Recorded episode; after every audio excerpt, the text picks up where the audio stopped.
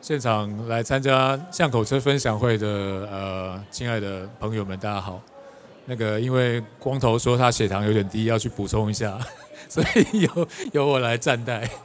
然后我看现场好像有蛮多是从刚刚那个募资的这个单元留下来，所以我觉得我们要不要改成募资好了？我觉得好像募资比较有趣。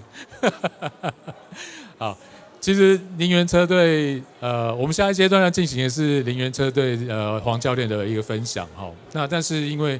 今天这个巷口车的论的这个分享会的主题，都一开始我们的这个大家长 Hovex 就有讲过，巷口车的重点并不是在跟大家呃追求这个主流竞赛跟那个训练的这个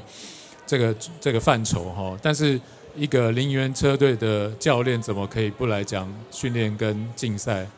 好，那当然这个会略略的带到，可是我们今天会以一个不太一样的角度来呃带呃自行车运动专业竞赛的这一块哈，也就是说今天会请教练来分享的是比较是务实面的车队的经营跟呃管理的层面，然后还有一个他每天在。呃，基层车队所面临的这些基层选手的呃日常，所以会是非常实际的呃选手日常、教练日常的分享。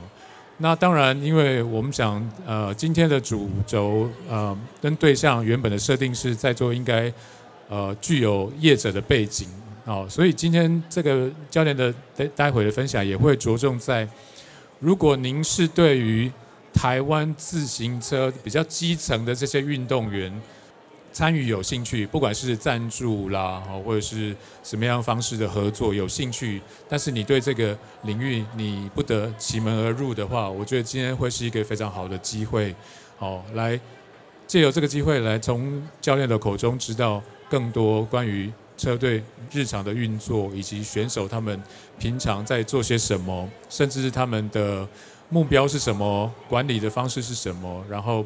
怎么样跟厂商之间有一个最良性的呃互动跟目标的设定？我想这次会是接下来要进行的呃分享会的主轴。那大家掌声欢迎一下我们今天的这个阶段主讲人黄金龙黄教练，然后跟大家问候一下，谢谢。微微。哎，大家好，我是来自林园高中的自由车教练哈黄金龙。哎，今天主要啊不是要教大家怎么骑车，因为我相信大家要把车子骑得很好，应该都很熟了。那今天主要要让呃带大家来了解一下体育班的一个生态。哦，那体育班在国内也是一个很特别的一个班级，所以我希望呃也想说借由这个场合啊，来让大家更了解一下，哎这一些选手的一些生活的状况。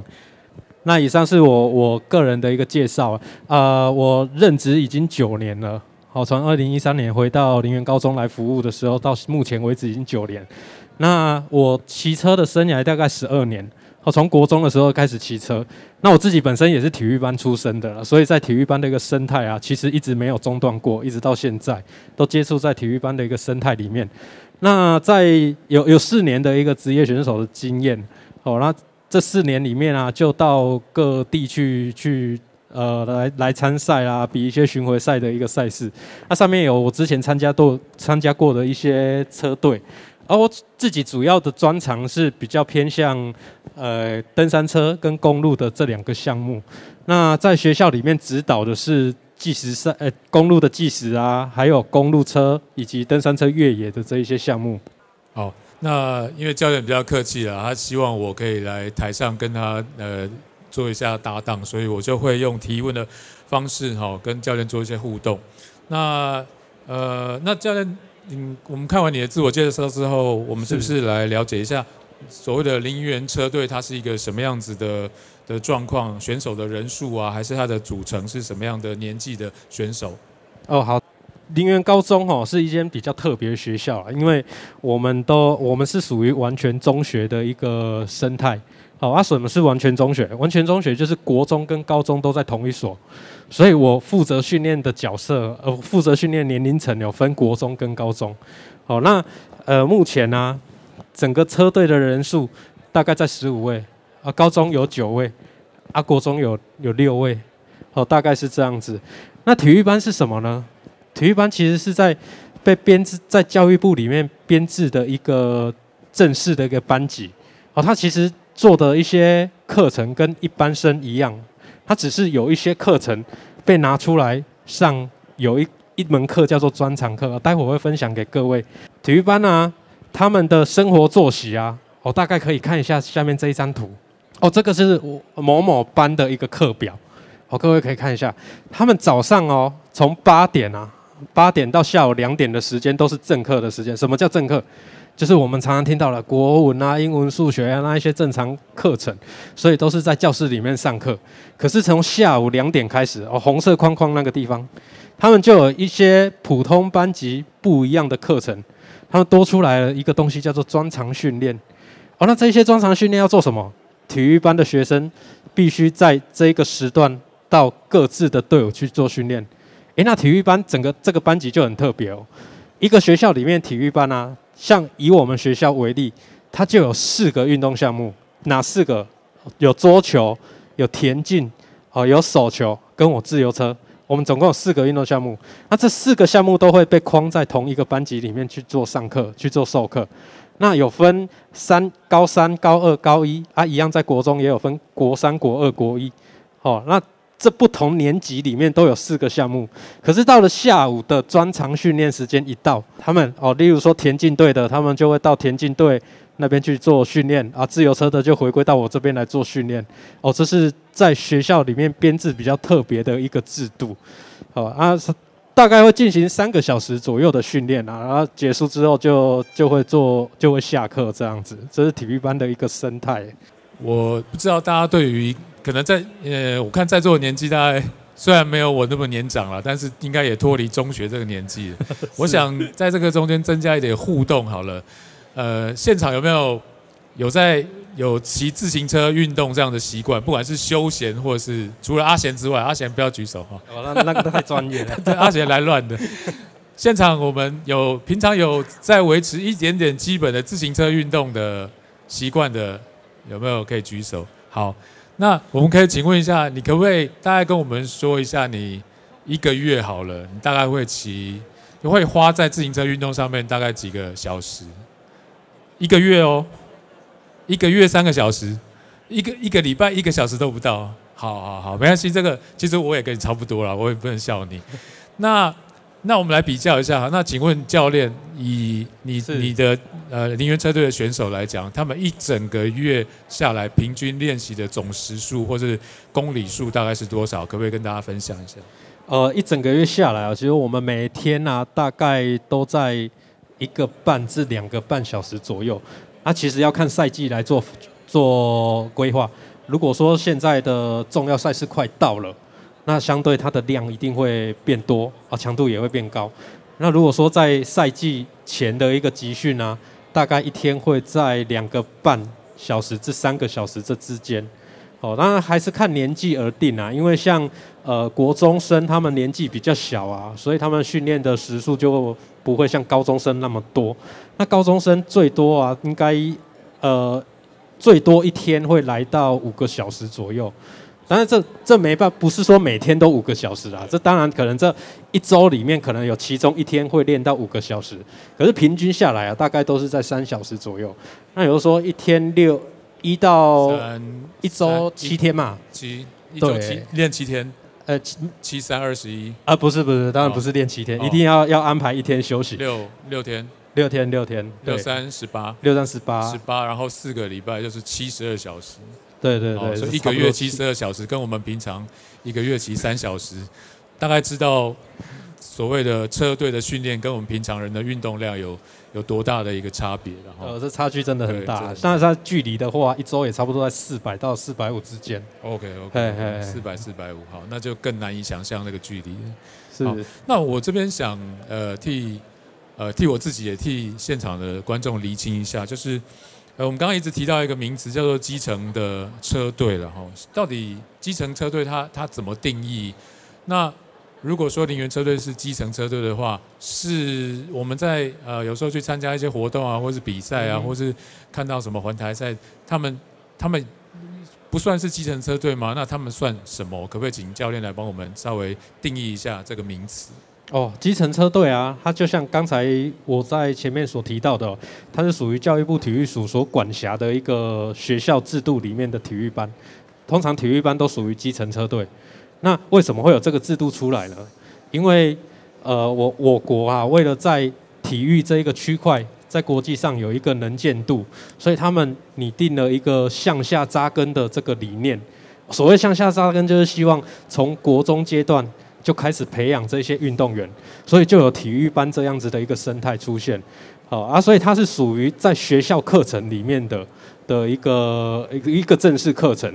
那通常这些选手都会受到呃比较专业的训练哦，无论是技术也好啊，还是体能上的训练也好，哦，那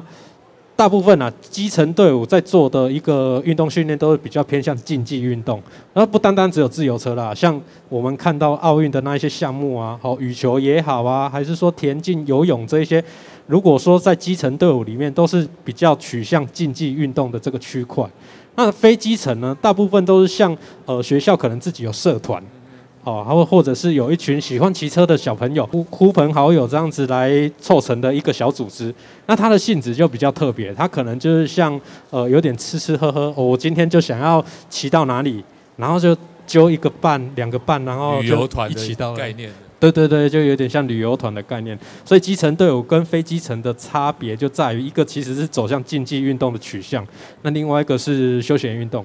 可是休闲运动还是有有有人想要走竞技啊，哦，那相对他们就有可能会呃转到有基层队伍的学校，或者是呃另外聘请私人教练的。这种模式来为自己的一个目标达到自己想要的一个理想，所以这样听起来，基层车队他的训练就是他会有一个比较明确的一个目的嘛？吼，那我知道教练有一个行事历参赛行事历要跟大家分享，是不是？哎，是，哎，今年度的一个参赛预计参赛的一个形式力啊。对，那我们主要啊，因为学校的一个制度嘛，所以我们主要都会以这些正式锦标赛为主。所谓正式锦标赛，就像大家所看到的，什么呃全国中等学校运动会，哦，我们称称为全中运，啊，或者是全国运动会，哦，全运会，还是什么公路锦标赛啊，什么什么某某的锦标赛，这一些比较偏正式的一个比赛项目。可是呢，这一些正式项目啊，如果说你的目标哦是想要朝向比亚运、比比奥运这一些呃比较高舞台的殿堂的话。这一些项目是你不可或缺的一一个比赛啊，比这一些项目才有被选到比亚运的一个资格，所以这个就是我们在参赛的一个锁定的一个主要目标。行事历里面有一些比赛，可能我觉得也不是一般俱乐部选手会去参加的，哦，像什么中等学校，还是呃是教练有一些比较可能对大家比较陌生的比赛名称，可不可以跟大家稍微？好，我稍微再介绍一下，像什么我们常听到全中运、全运会是什么样的赛事啊？全中运其实是中等以下学校，所谓就是国高中的一个赛事，所以它能够参赛的一个年龄大概是国中阶段跟高中阶段，它会分国中组跟高中组，那男女生一定会做区别，可是它的前提啊是你必须是学生啊，也是要在。该符合这个年纪的阶段才能参赛，可是不是说想参赛就能参赛，它还是需要经过各县市的选拔之后，好，例如说我们高雄，高雄自己选拔出的代表队，再代表高雄市的林园高中去参加全中运这种赛事。那模诶、全运会的模式其实就一样，当然它全运会的模式就代表县市去参赛，他一样会高雄市来选拔出一批人，那这一批人出去。参加全运会就是代表高雄市来做参赛，这样子说明其实蛮重要的，因为是说以自行车这个项目在台湾，如果有机会代表台湾去比，譬如说呃亚洲锦标赛或是亚运，其实可能集中在今年、青年或刚成年、刚成年的这个阶段的，反而会落在这个年纪比较多，对不对？对对对，对，所以。也就是说，我我刚刚的意问教练这个问题，就是说，其实林园车队这个年纪的选手，他们在国内的比赛如果有杰出的表现的话，他是有很大的机会代表台湾这个自行车项目出出国去参加一些正式比赛的，都就就会代表中华队这样。对对对，以中华队名义代表代表台湾出去比赛，会反而是落在这个年龄层会居多。这个是我们国手的一个培养的一个摇篮啊，也就是是基层车队它存在的一个一个重要性。对于那个争取什么亚运，我刚刚就讲亚运又亚锦，或是升学，这个就是应该是说来参加这些车队选手他们呃设定要来参加这个车队一个蛮重要的一个一个主要目标啦。对，来参加这个赛事的主要目标。其实我们刚刚大概应该应该有帮大家去稍微解释一下，让增加大家对呃这种基层车队的认识，不管是年年龄层或是他们平常的作息跟运作的方法。好，那我想问一下教练说，目前跟呃林园车队这边合作的的赞助厂商或者是有有往来的厂商有哪一些？可不可以跟我们介绍一下？好啊，跟大家介绍一下。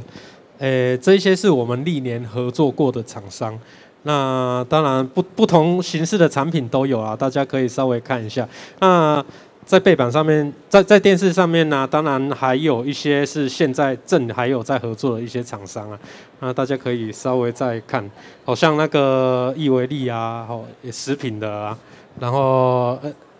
N W 啊做车鞋的，哦，Diro 做车架的这一些。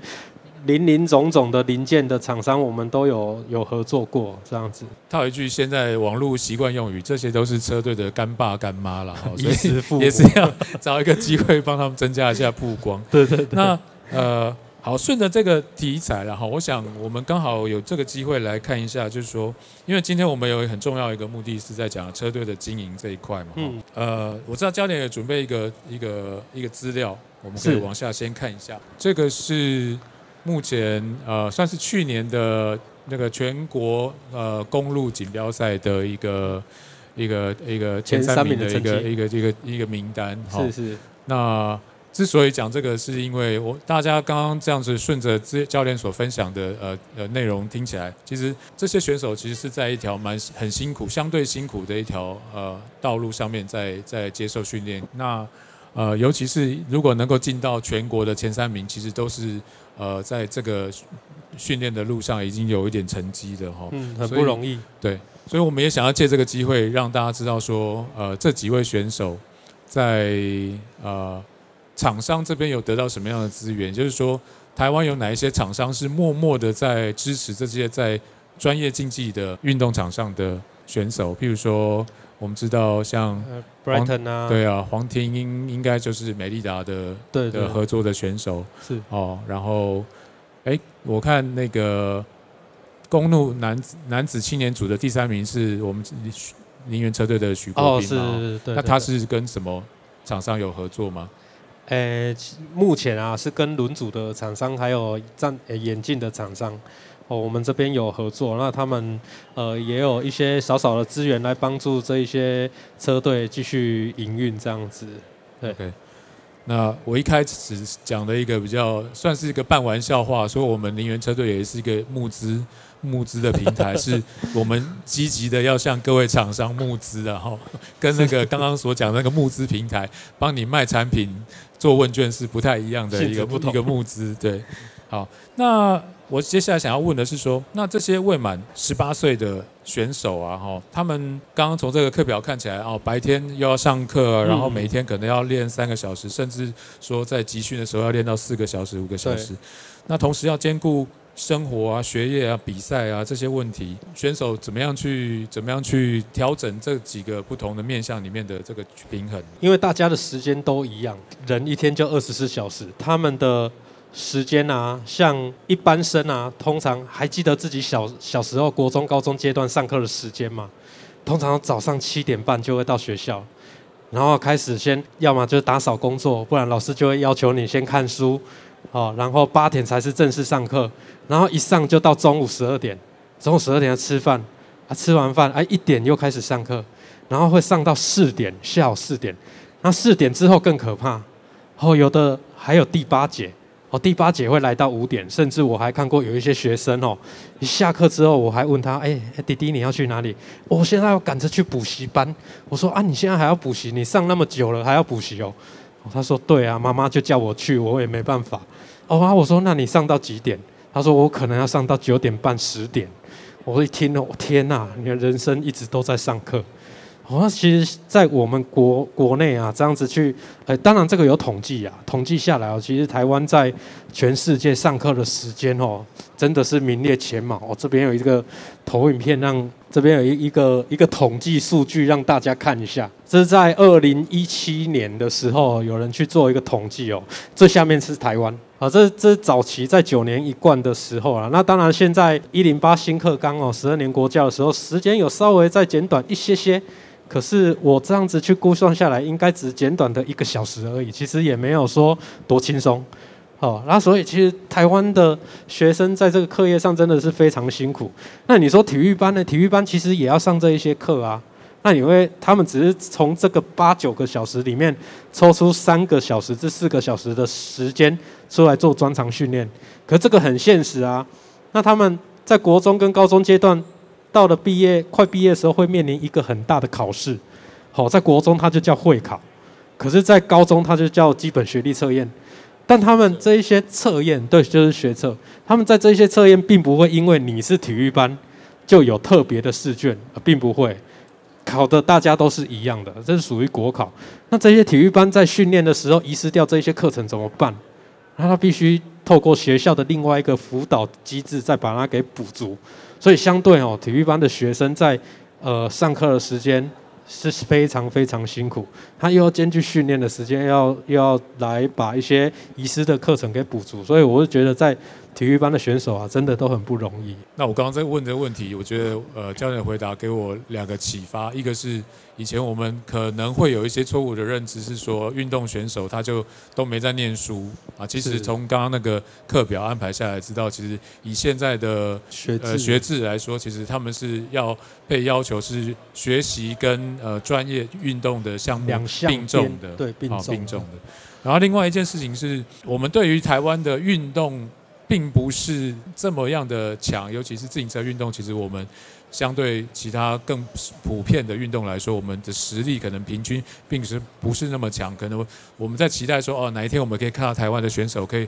呃在什么呃，包含环台赛好了，好像跟国外的选手比起来，实力都不是那么好。可是如果往这个比较基层的经营来看的话，这些选手在这么黄金的时期，还是被要求一样的课业。你要接受外界的眼光的考验，是说，啊，那你骑车好像也成绩也也平平，也普普哦，比赛好像也。为什么今天邀请教练来讲这些看似很平常，但其实是很深入的一些原因？就是说，如果我们单纯用一个面向去看成绩的话，诶，为什么他的体育成绩不那么好？或者是说，那为什么不练多练一点？哦，其实。从种种因素可以看得出来，他可能受到课业、受到受到学校、受到家庭的各方面的压力去要求，所以他并没有能能够这个呃恣意妄为，或是想练就练这样，他还是在接受一个规范里面。那因为时间的关系，我们有一些题目我们跳过。我想要问一个蛮重要的，也是替现场如果是具有呃品牌或厂商背景的选手，就是说，如果一个呃以厂商好来说。他想要提供一个提供资源啊，不管是现金或是产品也好，什么样什么样的方式会是面对这样子基层的的的选手？大家应该可以听得出来，我其实是一方面在帮林源车队谢谢谢谢 做广告，希望有更多的的这个品牌能够来来来支持我们的基层运作哈。就是说，怎么样能够跟这样子的运作的车队或是选手来说，能够达成一个比较好的互动？因为我想。在商言商，大家如果投资资资源进来，也是希望能够得到一些回馈。所以以教练的角度来说，什么样的一个合作方式，会是你觉得，呃，对车队、对厂商、对选手来讲，都可以达到多赢的这样子的一个理想的方式？诶，其实我们自己有尝试过很多方式啦，就例如说像呃 YouTube 的一个经营啊。还有那个影片的拍摄啊，那我们这之中哦，也有想说来引导一些选手，看能不能做自己的一个平台经营，然后，社群媒体的经营。这整整呃尝试了几年下来哦，我发现其实国高中的孩子在做这一些区块啊，确实有一定的限制，因为他们被太多的课业啊，还有训练给给牵绊住了。那如果说他们又要自己拨出一些时间来做这一些。呃，有点困难。那所谓的困难点在哪？我像我之前有跟瑞和来来想说要帮选手他们拍一些呃影片，哦，例如说轮子介绍也好，然后车鞋介绍，还有什么车架介绍这一些。可是我们发现哦，拍一整天下来，那个 NG 的次数真的有够多的。因为毕竟他们还没有面对镜头的这个经验，所以呢，每当私底下都很会讲，可是只要一镜头拿起来，哦，他们就不讲话了。然后就会慢慢在引导他们，哎，然后开始讲，然后讲，可能讲了几个字之后，又又错了，然后又要再重新开始，所以这过程都会呃蛮耗时的。那所以，我我们尝试了几年之后，发现，在还没社会化的孩子哦，要做这一些，相对遇到这一些困难，所以我觉得孩子还是让他们回归到学校的的一个上课的本质会比较实在。那如果说真的呃合作的话，我会比较希望说。在产品的一个测试，测试的方式或许对对我们的帮助会比较大一点。好，第一就是说，呃，可以增加选手们在使用不同产品的一个经验累积。好，第二再来就是我们的训练一周大概四百公里左右。如果说刚好你有。需要做疲劳测试的这一些需求，那正好可以让这一群选手好好的发挥，把它给操看看，看这个东西的耐用度到底是有多高。这样。对，刚因为刚刚我们有计算过嘛，如果一车队一个月要花七十到八十个小时在脚踏车这个运动上面的话，其实对于很多可能是开发中的产品，是是它需要。做这个呃，可能在开发中可能要做一些比较强度啊，或是耐久的测试的话，其实运用在这个刚好配合这个车队的作息的话，其实是一个非常好的呃，应该应该对厂商来讲也是一个很好的一个测试平台。嗯嗯，那教练这边刚好也有带一个资料了哈，就是呃事事实上呃以车队的角度来说，如果要经营一些社群媒体哦，现在最普遍而且算是成本比较低的一个呃。媒体经营，我们刚好有一些数字来看哈。呃呃，如果大家有平常在关心一些运动网红的话，上面这个资料对大家名字来讲应该不是那么陌生哈。所以有稍微统计一下这些这些呃运运动网红他们的订阅数，哦，大家可以做一下比较。那为什么要拿这个名字跟数字出来做一下比较哈？因为里面最重要，也就是排在最。右呃左下角这个新店奥特曼是目前线上的选手，就是李廷威选手。现役选手。呃，现役选手对。对那可是可大家可以看得到，他在整个的订阅数的排名上，相对是，他已经是算是一个很知名的呃所谓的 KOL 网络的一个意见领袖了。可是他也要兼顾他的训练、比赛等等，然后他也是一个大学的学生身份嘛，哈，所以他没有办法跟其他的网红去做呃比拟啊，哈，所以厂商希望这个数字也提出来，是说大家刚刚听到，尤其是对教练现在所带的这些高中选手来说，还有课业很重的繁重的课业，然后又有比赛，然后还有这些呃为了基层队伍所定定的目标的比赛。应该也没有余裕了。我们先姑且不论面对镜头陌不陌生，哈，会不会怕生，讲话流不流利这一件事情。其实，在这样的时间压力之下，真的也没有余裕再去经营什么太多的社群媒体。所以，呃，回到刚刚我们我问教练的这个，怎么样跟基层车队有一个良好的一个互动？对于厂商朋友们在座的业界朋友们来说，可能要稍微把呃目标的设定啊，不能够以。对待一般的合作单位，或是要找一个知名的网络的一个意见领袖这样的方式来看待这个年纪的选手。呃，我想进入到我们这个分享的一个尾声哈，我想教练希望能够借由今天这个分享会啊，有什么地方可以跟在座的人呼吁，如何来更加投入，在什么样的管道可以投入更多关心哦，然后来来了解或是来参与这个基层车队的运作的。基基层车队主要是依附在学校里面嘛，所以我们也也希望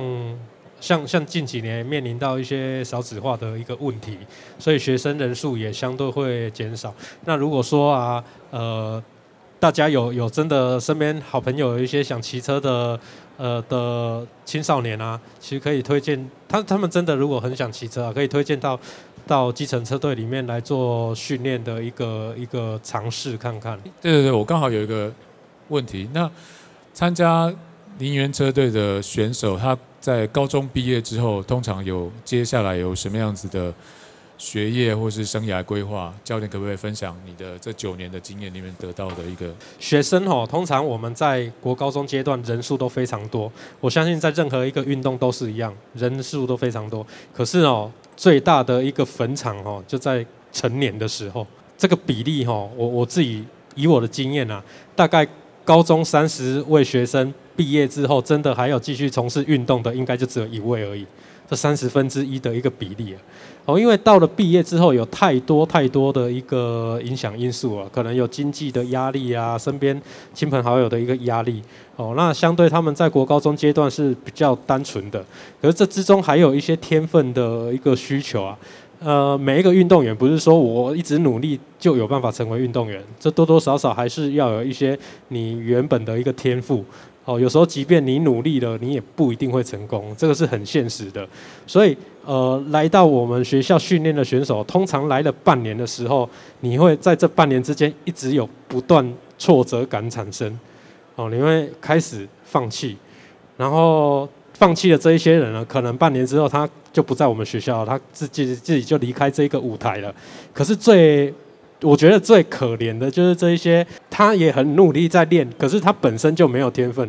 当他变成你的成绩要上不上，要下不下的，哦，进退两难。当如果我教练有发现这个现象，其实都会提早跟他们引导说，呃，尽量朝毕业之后尽量朝职业类科的一个的科系去就读，因为如果他继续在从事运动员的一个的行为下去，可可能。他的成绩也不会太理想，所以这个就是我们常说的一个天分啊。因为其实这个阶段的选手真的是黄金时期，但是他又很，刚刚大家应该有了解，就是他又在一个制度下是没有办法，呃，动辄的就是受到很多限制的哦。所以其实这个对我们整个自行车运动的长期来说。我们如果没有办法好好扎根的话，其实你很难期望说他在往上成长会有，呃，尤其是三十个选手，如果只有一个留下来的话，嗯、你看有多少的资源投注在这些年轻选手身上，但最后是没有没有结果的。好，谢谢教练的分享。好，谢谢各位。也希望教练继续坚持下去。谢谢。希望。还还是要对台湾的体育跟基层车队教练赋予很大的一个期待，然后也希望我们今天这个分享能够，呃，透过在座的各位，可以把呃对于基层车队的了解，然后他们的所处的一个一个一个现状，可以分享给周遭对自行车运动有兴趣的朋友们了解。哦，大家一起来关心基层的体育，基层体育才有一天可以慢慢的从基础改善，然后慢慢的成长茁壮。好，这需要大家的帮忙，谢谢谢谢。好，谢谢教练。